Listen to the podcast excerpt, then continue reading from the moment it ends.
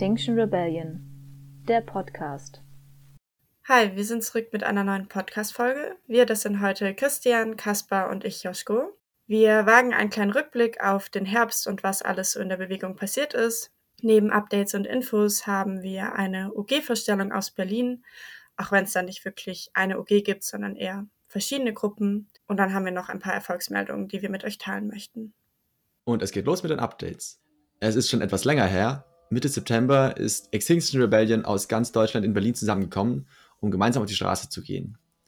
Hintergrundgedanke waren natürlich große Aktionen, aber auch, dass es uns als Bewegung enorm hilft, wenn wir uns ab und zu ganz live und in Farbe sozusagen zusammenfinden und gemeinsam hypen und feiern.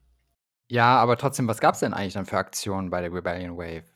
Ja, die Herbstrebellion war über vier Tage verteilt. Es fing an Samstag mit einem bunten Straßenfest auf blockierten Straßen. Das war sozusagen die Eröffnung. Sonntag war dann Pausentag. Es gab viel Reku, Regenerationsangebote und ein paar Aktionen, wo nicht viele Menschen gebraucht wurden. Zum Beispiel ein krasser Bannerdrop im Hauptbahnhofsgebäude. Montag war dann der ganz große Tag mit dicken Blockaden mitten in Berlin, Friedrichstraße und Potsdamer Platz. Und was ich da richtig toll fand, ähm, also Extinction Rebellion bemüht sich ja immer um tolle Aktionsbilder und ich war richtig begeistert von dem riesigen pinken Ölturm, der irgendwann mitten auf der Straße stand und zum Schluss von der Polizei weggeschoben wurde. Also sozusagen, wie es eigentlich sein sollte. Das war toll. sozusagen wenigstens die Polizei baut die fossilen Energieträger ab. Ja, ja, genau. Dachte ich mir dann auch. das war sehr schön gemacht. Dienstag ist die Parteizentrale der Grünen dann dran gewesen. Das hat nicht ganz so optimal funktioniert, war aber trotzdem sehr sinnvoll. Und die Diskussionsrunde mit WissenschaftlerInnen im Camp am gleichen Tag sowieso. Wenn ihr, die gerade zuhört, in Erinnerungen schwelgen wollt oder noch mehr erfahren, schaut ganz unbedingt auf unsere Homepage unter Aktionen. Da gibt es echt tolle Videos und Bilder und Texte. Ja, war eine coole Rave. Und es gab ja noch ein großes Zusammenkommen, auch im Herbst, im Oktober, das bundesweite Treffen. Da warst du doch sogar selber, ne? Wie war das denn? Wie war da so die Stimmung und was, was war da so los? Also die Stimmung war, fand ich, sehr motiviert und positiv darauf hingerichtet, Extinction Rebellion irgendwie äh, wieder weiterzubringen es war total spannend zu sehen, wie alle so zusammenkommen. Es gab zum Beispiel sehr unterschiedliche Vorstellungen davon, was es denn bedeutet, Extinction Rebellion weiterzubringen. Also ob es darum geht, größer zu werden, ob es darum geht, stabilere Ortsgruppen zu haben, um die Basis zu stärken, oder um es darum geht, mehr Medienaufmerksamkeit zu bekommen oder eine stärkere Vernetzung. Also da gab es ganz viele verschiedene Überlegungen und deshalb wurde natürlich auch sehr viel diskutiert und geredet. Es gab dann viele Workshops und Seminare zur Entstehung von Hierarchie und wo das Thema Dominanz wichtig sein könnte. Es gab Konfliktbewältigungsworkshops und Diskussionen zu Wachstum von XR. Alle Seminare wurden von Aktivisti aus der Bewegung vorbereitet. Und das hat, finde ich, ganz deutlich gezeigt, wie viel Wissen und Erfahrung eigentlich echt vorhanden ist. Und was war so für dich dein Fazit oder was hast du für dich so mitgenommen? Mein Fazit kommt, glaube ich, vom Ende. Wir haben da Meinungsbilder gestellt, sozusagen. Also es wurde eine Frage in den Raum geworfen und alle Leute haben sich im Raum wie auf einem Meinungsstrahl sozusagen verteilt. Also die, die ganz stark dafür sind, gehen an die eine Wand und die, die ganz stark dagegen sind, gehen an die andere Wand. Und so wie wir uns fühlten, sollten wir uns hinstellen. Und das fand ich ein super tolles Konzept und wir haben uns auch bewegt. Also das war irgendwie schön gestaltet. Aber ähm, was man da vor allem gesehen hat, war, wie unterschiedlich die Haltungen sind in der Bewegung. Also eine Frage war, wollen wir mehr Aktionen oder wollen wir mehr Basisarbeit? Es würde dann bedeuten Regeneration, Stärkung der Ortsgruppen und einen gelebten Systemwandel, also so interne Aspekte sozusagen. Und es war wirklich ungefähr die Hälfte der Leute, die sich zu Aktionen gestellt haben, mehr oder weniger stark, und ungefähr die andere Hälfte, die dann mehr Basisarbeit machen wollte. Und das fand ich richtig toll. Das hat mich total beruhigt, weil ich gesehen habe, dass ich mich auf das, was ich gerne machen will, konzentrieren kann, in dem Wissen, dass andere genau das gleiche in ganz anderen Bereichen machen und dadurch sozusagen alles, was notwendig ist, abgedeckt ist. Im Idealfall natürlich. Aber das ist das, was ich mitgenommen habe. Und ich habe es ja eingangs schon gesagt, es war sehr unterschiedlich ich glaube, dass auch das Fazit von den Leuten sehr unterschiedlich ausgefallen ist. Aber klingt nach einem guten Treffen und auch einem sehr produktiven Treffen auf jeden Fall. Ja, das definitiv. Es ist auch richtig viel entstanden. Vielleicht hören wir jetzt in der nächsten Zeit auch noch von zum Beispiel der AG Mobi und Struktur und der AG Aktionskoordination, die dadurch wieder richtig gute neue Impulse bekommen haben. Das passt direkt zu einem kleinen Update, nämlich von der Mobi AG, die jetzt Mobi und Struktur AG heißt oder ist, die sich erweitert hat. Die erstellt nämlich gerade ein Dokument mit Erfahrungen und Tipps, wie OGs gut aufgestellt sein können. Und das ist bestimmt super hilfreich, auch für die OG- und Strukturarbeit. Und das soll äh, sehr bald schon veröffentlicht werden. Und dann haben wir noch ein Update zum Prozess zur Überarbeitung der zweiten und dritten Forderung. Ihr erinnert euch vielleicht, das hatten wir auch schon im Podcast. Und zwar gibt es da jetzt schon mal eine kleine Änderung bei der dritten Forderung, nämlich eine Wortänderung.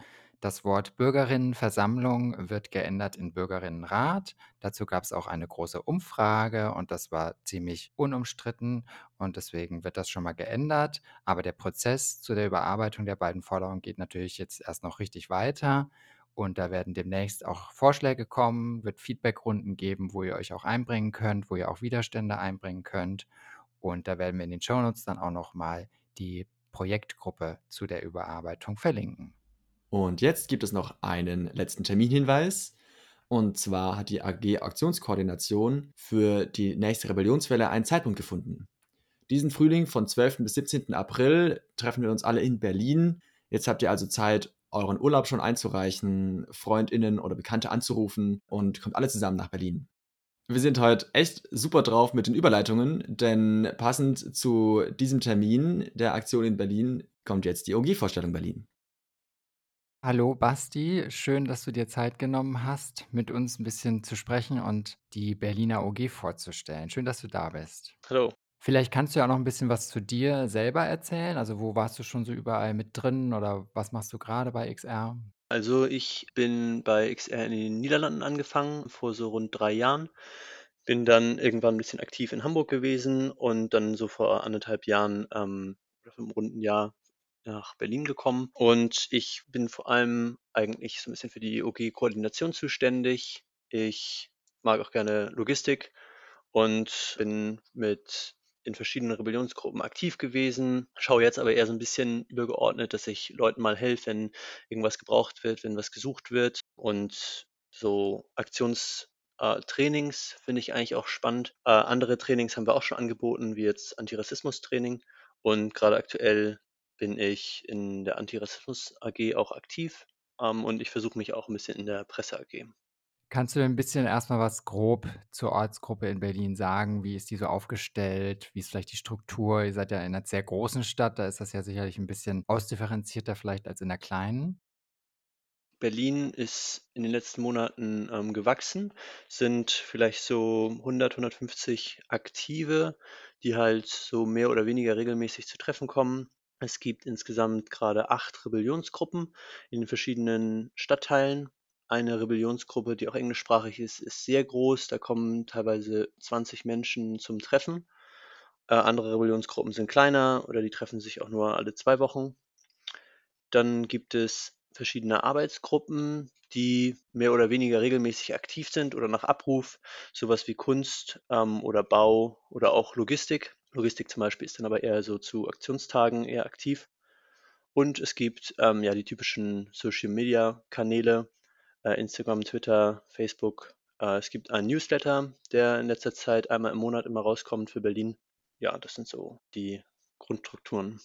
Und diese Rebellionsgruppen, also in anderen Städten gibt es ja auch manchmal Stadtteilgruppen, ist das so eine Art Ortsgruppe halt nochmal in dann wieder kleinere Einheit oder ist das wirklich auch dann ein bisschen anders? Also wie funktioniert das dann in der Gesamtortsgruppe mit den einzelnen Rebellionsgruppen? Ja, ich würde schon sagen, dass es eine Stadtteilgruppe ist. Die ähm, kann auch als Bezugsgruppe ähm, funktionieren oder darin können mhm. halt mehrere Bezugsgruppen sein, aber an sich ist eine Stadtteilgruppe. Und ihr habt dann so eine Art Hauptgremium oder Plenum, wo ihr für die gesamte Ortsgruppe euch dann auch trefft? Ja, das ist lustig. Ähm, das funktioniert in Berlin nicht. Ähm, ich bin jetzt okay. ungefähr seit einem guten Jahr in Berlin und es gab Ortsgruppenpläne, die waren auch teilweise sehr gut besucht. Ähm, letztes Jahr vor dem Rise Up aber dann hat es wieder abgenommen, es hat sich keine Person gefunden, dass, die das organisiert und die Wege für die Menschen ist einfach sehr weit, egal wo man das denn in Berlin macht. Und dadurch war es oft nicht so gut besucht. Aber wir haben ein Delhi-Plenum, was immer alle zwei Wochen stattfindet. Das heißt, die Delegierten der einzelnen Rebellionsgruppen oder auch der Arbeitsgruppen, die treffen sich da, tauschen sich aus und das funktioniert ähm, eigentlich ganz gut. Ja, cool. Zum Thema Rebellion. Jetzt war ja äh, vor kurzem oder gar nicht so lange her äh, eine Rebellionswelle bei euch in Berlin. Wie ist das denn so? Ihr seid ja eigentlich sozusagen Ortsgruppe und dann ist immer wieder so eine große deutschlandweite Aktion in Berlin. Hat das auch Auswirkungen auf euch als Ortsgruppe? Und wenn ja, welche? Also wie seid ihr dann oft involviert oder läuft es so nebenher? Also für Berlin ist dann immer ja eine ganz besondere Stimmung. Also ja, Aktionsstimmung oder Vorbereitungsstimmung. Es gibt so Mobitouren, gab es jetzt für den Rise Up und jetzt für die Herbstrebellion recht viel. Da fahren dann einzelne Stadtteilgruppen mit so einem Lautsprecherwagen und Plakat teilweise rum und mobilisieren in ihren Stadtteilen. Die Logistik AG wird aktiv, die bereitet sich vor für sehr viel Fahrten, für Camptransporte, für den Aufbau, für den Abbau, ähm, es gibt ja Lager, es gibt ähm, drei oder vier Container, wo ganz viel Material drin gelagert ist für die Aktionstage. Und dann gibt es ja die ähm, Dezi, wo dann viel gebastelt wird, wo es nochmal Aktionstrainings gibt, andere Vorbereitungen.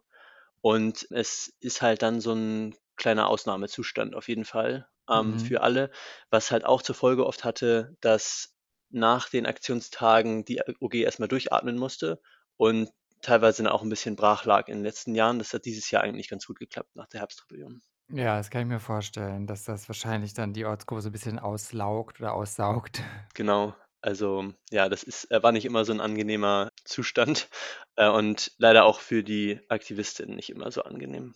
Habt ihr dann spezielle Regenerationssachen, die ihr danach macht oder macht ihr halt einfach vor allem Pause? Ja, in der Vergangenheit war es schon so, dass sich einige Menschen sehr stark rausgezogen haben. Einige haben halt auch leider Burnout Mhm. gehabt durch Überarbeitung, aber jetzt nicht nur von Berlin und von anderen ähm, Planungsgruppen, die auch dann bundesweit waren. Aber in Berlin selber versuchen wir so Gemeinschaftsevents äh, auch einzubauen. Wir haben es jetzt dieses Jahr geschafft, ein Kochen zu etablieren, was einmal im Monat stattfindet und dass wir dann zu solchen Events speziell einladen, wo wir uns halt locker entspannt austauschen können. Und wir haben auch halt emotionale Debriefs gemacht, also wo wir uns über unsere Emotionen austauschen konnten, erzählen konnten, wie es lief, ja. äh, insbesondere halt auch in den verschiedenen Planungsgruppen. Zum Beispiel das Camp-Team, das hat sich auch einmal zum Essen halt im Anschluss getroffen, so ganz entspannt privat. Ja, cool. Gibt es denn unabhängig jetzt von den Rebellionswellen, ähm, in Berlin fallen dir da große tolle Aktionen ein, die ihr so hattet oder irgendwie speziell kreative, die dir einfallen, die besonders hängen geblieben sind? Ähm, ja, also wie gesagt, ich bin jetzt so ein gutes Jahr dabei und ähm, was jetzt gerade erst vor kurzem war, war die Färbung der Spree. Die wurde ja grün gefärbt und dann wurden noch zwei oder ein Banner recycelt. Das wurde in der Mitte durchgeschnitten. Das sollte eigentlich mal vom Brandenburger Tor hängen und das haben wir dann am Spreebogenpark aufgehangen. Und das hat ziemlich gute Bilder generiert. Der Planungsaufwand war sehr gering und der DPA-Mensch, der das gefilmt hat, der meinte, auf der DPA-Website hat es mehr Klicks gehabt als die Beerdigung der Queen. Okay. Und äh, das war dann schon ein Zeichen. Der ähm, erzählt mir auch immer noch regelmäßig danach davon, wenn wir uns treffen, dass er die Aktion so gut fand. Und ähm, ja, wir waren sehr begeistert, weil das halt mal ausnahmsweise sehr wenig Aufwand war und sehr viel Outcome. Ja, krass. Cool. Gab es denn auch einen Fail? Da fragen wir ja auch immer gerne. Gab es irgendwie mal eine Aktion, die nicht so gut geklappt hat oder über die ihr hinterher dann irgendwie auch lachen musstet, weil es irgendwie schief gelaufen ist? Ja, also da habe ich ein bisschen recherchiert äh, in der OG und wir kamen auf 2020, eine Black Friday-Aktion bei einem Amazon-Lager. Die Einfahrt sollte mit äh, Amazon-Kartons blockiert werden, äh, sollte einen Banner-Drop geben und dafür wurden 60 Umzugskartons umgestaltet und ein riesen Banner gemalt und die Aktion hat nicht geklappt ähm, wurde verhindert. Es waren noch Menschen in polizeilicher Maßnahme. Danach sind die Menschen zurück äh, ja, ins Zentrum von Berlin beim äh, Alexanderplatz und äh, da hat sich dann ähm, bei Primark an der Fassade verfangen. Äh, es war nicht komplett lesbar und somit waren irgendwie wochenlange Vorbereitungen äh, und ganzen Tag unterwegs, Polizeimaßnahmen ähm, für nix. Das Banner wollte einfach nicht. Genau.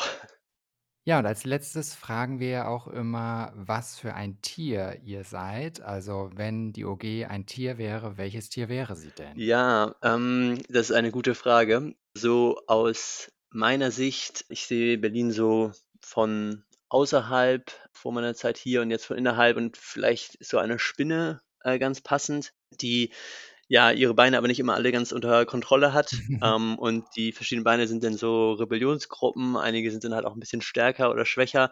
Aber die Beine könnte auch ein bisschen übergeordnet sein, dass manchmal vielleicht es so vorkommt in XR Deutschland, dass von Berlin irgendwie viel geregelt wird. Das heißt, irgendwie kommt ein Bein auch dann mal in ein anderes Bündnis oder sowas rein. Und äh, die Spinne macht aber auch irgendwie Winterschlaf, heißt, die rollt sich auch manchmal sehr stark zusammen. Das heißt, wenn die OG dann mal nach Aktionstagen äh, oder Wochen dann sich mal zurückzieht. Ja, das ist ein sehr schönes Bild. Man kann sich das richtig gut vorstellen. Sehr kreative Metapher. Cool. Dann vielen Dank, dass du dir Zeit genommen hast und uns ein bisschen Einblick gegeben hast in die Ortsgruppe Berlin. Gerne. Danke für die Einladung. Cool. Tschüss. Tschüss. Vielen Dank euch beiden. Im Folgenden haben wir noch ein paar Erfolgsmeldungen, die wir gerne mit euch teilen würden. Erstmal ein kleiner Erfolg aus München. Im April hat es dort eine große Aktion von XR München gegen die Munich Re gegeben. Das ist ein Konzern, der als größter Rückversicherer weltweit gilt, also ein Konzern, der Versicherungen versichert. Am 6. Oktober hat die Munich Re die in der Aktion thematisierten Forderungen mehr oder weniger erfüllt und sagt zumindest, sie würden ab April 2023 keine Projekte mehr versichern, die ausschließlich fossil seien. Ich bin mir nicht sicher, was genau heißt ausschließlich fossil, aber ich denke mal, es ist äh, zumindest ein Zeichen für die Branche und lässt zumindest hoffen. Auch wenn im Endeffekt auch da erstmal sich zeigen muss, was dann tatsächlich sich ändert, ja, finde ich es auf jeden Fall cool zu sehen, wie da jetzt auch irgendwie eine Aktion Erfolge zeigt. Manche von euch kennen sicherlich die Scientist Rebellion. Das ist ein 2021 gegründeter Zusammenschluss von internationalen WissenschaftlerInnen mit ähnlichen Zielen, wie sie auch Extinction Rebellion hat. Scientist Rebellion aus Frankreich, Spanien, Italien und anderen Ländern hatten am Samstag, den 29. Oktober, sechs Autos in der Münchner BMW-Welt beschmiert und sich an einem dortigen Rennwagen festgeklebt. Die ganze Woche schon waren sie sehr aktiv. Das war bereits die fünfte Aktion in München innerhalb der Woche. Es gab zum Beispiel auch eine Blockade in einer großen Straße mit Luxusautohäusern wie Maserati. Im Kontext der Aktion formulierten die AktivistInnen Kernforderungen an die Bundesregierung. Die Regierung soll zugeben, dass wir das 1,5 Grad Ziel verfehlen werden und dass dadurch Menschenleben in Gefahr gebracht werden. Die Regierung soll deshalb sofort Maßnahmen ergreifen, um die CO2-Emissionen des Transportsektors drastisch zu reduzieren, darunter Tempolimit auf Autobahnen und Wiedereinführung des 9-Euro-Tickets.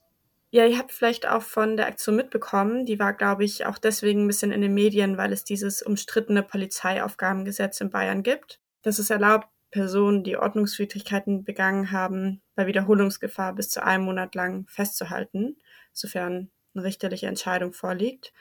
Und es war eben auch in dem Fall so, dass AktivistInnen mehrere Tage in Präventivgewahrsam waren, um laut der Polizei weitere bereits angekündigte Aktionen zu verhindern. Also echt auch ein richtig krasses Gesetz. Soweit ich weiß, gibt es es auch nicht so unbedingt in anderen Bundesländern.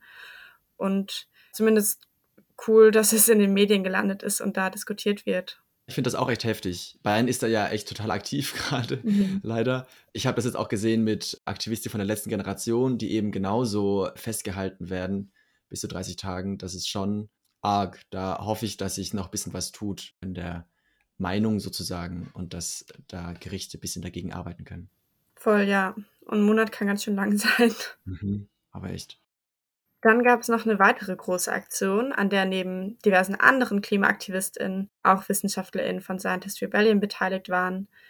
In Berlin-Schönefeld wurde am 10.11. der Eingang eines Privatjet-Terminals blockiert. Forderungen an die Politik waren bei dieser Aktion ein Verbot von Privatjets, eine Besteuerung von VielfliegerInnen, eine Vermögenssteuer und die Begleichung der Klimaschulden des globalen Nordens gegenüber den Ländern des globalen Südens. Die Aktion war Teil eines konzentrierten globalen Protests, bei dem hunderte Protestierende in zwölf Ländern mit Aktionen des zivilen Ungehorsams gegen Privatjets protestierten. Zeitgleich zur Aktion in Berlin fanden zum Beispiel Aktionen in Belgien, Italien, Portugal und Australien statt. Und das parallel zur 27. UN-Klimakonferenz. Weißt du das eigentlich? Was ist denn mit Privatjets alles gemeint? Was fällt da alles drunter? Ja, ich habe mich das auch gefragt, als ich äh, davon gelesen hatte. Also wer genau da fliegt und wohin.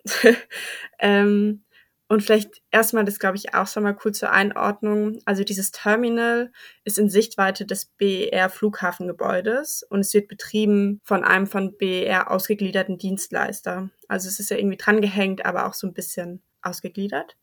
Wer genau da fliegt und wohin, da herrscht auf jeden Fall krasse Diskretion.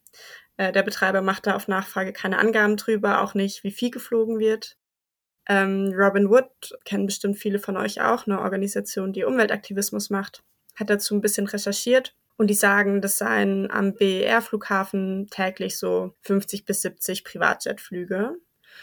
Und das seien tatsächlich vor allem Flüge nach zum Beispiel jetzt München oder Nizza, also Ziele, die eigentlich per Linienflug und auch auf Landweg gut erreichbar sind.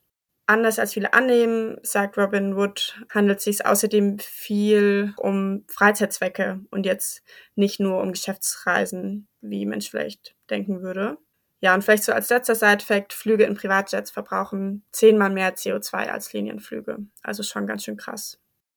Dann haben wir noch eine allerletzte Erfolgsmeldung. Und zwar geht's um Lützerath. Es gab eine offizielle Aussage des Aachener Polizeipräsidenten, die würde ich einfach mal ganz kurz vorlesen. Angesichts der benötigten Vorbereitungszeit von mehreren Wochen ist das Zeitfenster für einen verantwortungsvollen und fachlich gut vorbereiteten Einsatz im laufenden Jahr 2022 bereits geschlossen.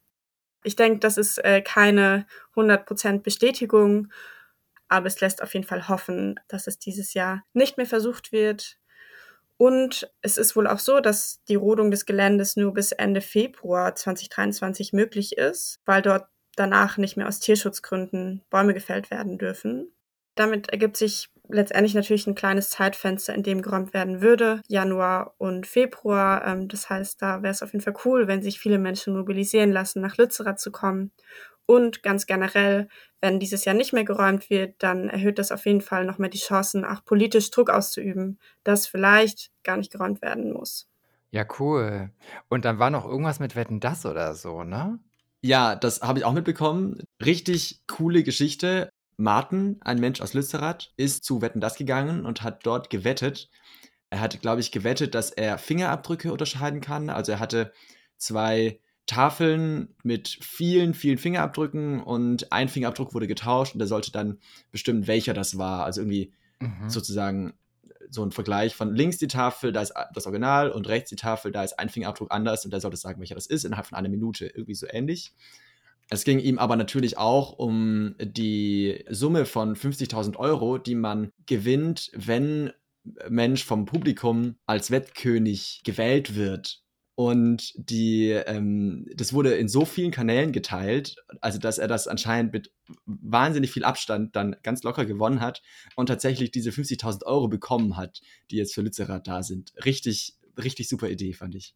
Und das heißt, das wissen jetzt aber nur alle Leute intern und aus der Szene oder war das dann irgendwie offiziell auch hinterher bekannt? Ich habe es mir im Nachhinein nochmal angeschaut, äh, den Teil der Sendung. Und er hat auf jeden Fall kurz von Lützerath gesprochen, aber auch nicht sonderlich viel. Also soweit ich weiß, wurde da auch ein bisschen im Vorhinein, glaube ich, auch drüber gesprochen und die Sendung möchte halt nicht politisch sein. ja, deswegen durfte er da auch jetzt nicht super viel von erzählen, aber es war auf jeden Fall klar, dass das Geld nach Lützerath geht und dass das Geld genutzt werden soll für die Bewegung, die versucht, Lützerath zu retten. Und es war ganz skurril, weil als dann eben klar war, dass er gewonnen hat und eben, ja, weiß ich nicht, Blumen an alle Frauen verteilt worden sind. Das ist wirklich echt krass. Ich habe mich richtig aufgeregt auch, weil da so viel Getatsche und sexistische, unterschwellige Bemerkungen da sind. Das ist echt krass. Naja, auf jeden Fall. Ist es immer noch so, dass die Blumen nur den Frauen geben? Ja, ja. okay. es, ist, ähm, es ist echt krass gewesen, das nach all den Jahren mal wieder zu sehen. Ähm, auf jeden Fall in diesem Abschnitt am Ende hat Gott halt dann den Satz fallen lassen, Lützerath ist gerettet. Und das war auf jeden Fall sehr skurril. Ich weiß gar nicht, ob er versteht, was er da gesagt hat. Aber naja, immerhin ganz cool. Ich meine, dann ist das Thema auch bei der Demografie oder der Zielgruppe vielleicht auch mal ein bisschen präsenter. Ist ja auch immerhin etwas. Voll. Ja, auf jeden Fall. Also ich glaube, da erreicht es schon auch nochmal eine sehr andere Zielgruppe. Auf jeden Fall. Ja, wenn euch ganz allgemein noch mehr Hintergrund zur Lützerath interessiert und wie die da organisiert sind und wie das da ist in dem Camp, dann könnt ihr euch unsere Sonderfolge zu Lützerath anhören. Da hat Joschko nämlich Radieschen interviewt, der auch in Lützerath ist. Wir nähern uns dem Ende. Jetzt wollen wir euch noch einen Call to Action überbringen. Wenn ihr jetzt wieder richtig motiviert seid, wenn ihr euch einbringen wollt, Lust habt, was zu machen, meldet euch bei der AG Mobi und Struktur, bei der AG Aktionskoordination. Es gibt sicherlich noch wahnsinnig viel zu tun für die Rebellion Wave im Frühling. Und ansonsten, wenn ihr Zeit habt im April, macht es wie vorhin schon gesagt, ruft drei Freundinnen an, drei Bekannte, ladet sie ein, fahrt alle zusammen nach Berlin. Dann war es das von uns. Wie gesagt, hört gerne nochmal in das Interview zu Lützerath. Und ansonsten hören wir uns wieder, wenn es heißt Liebe. Mut. und Rebellion.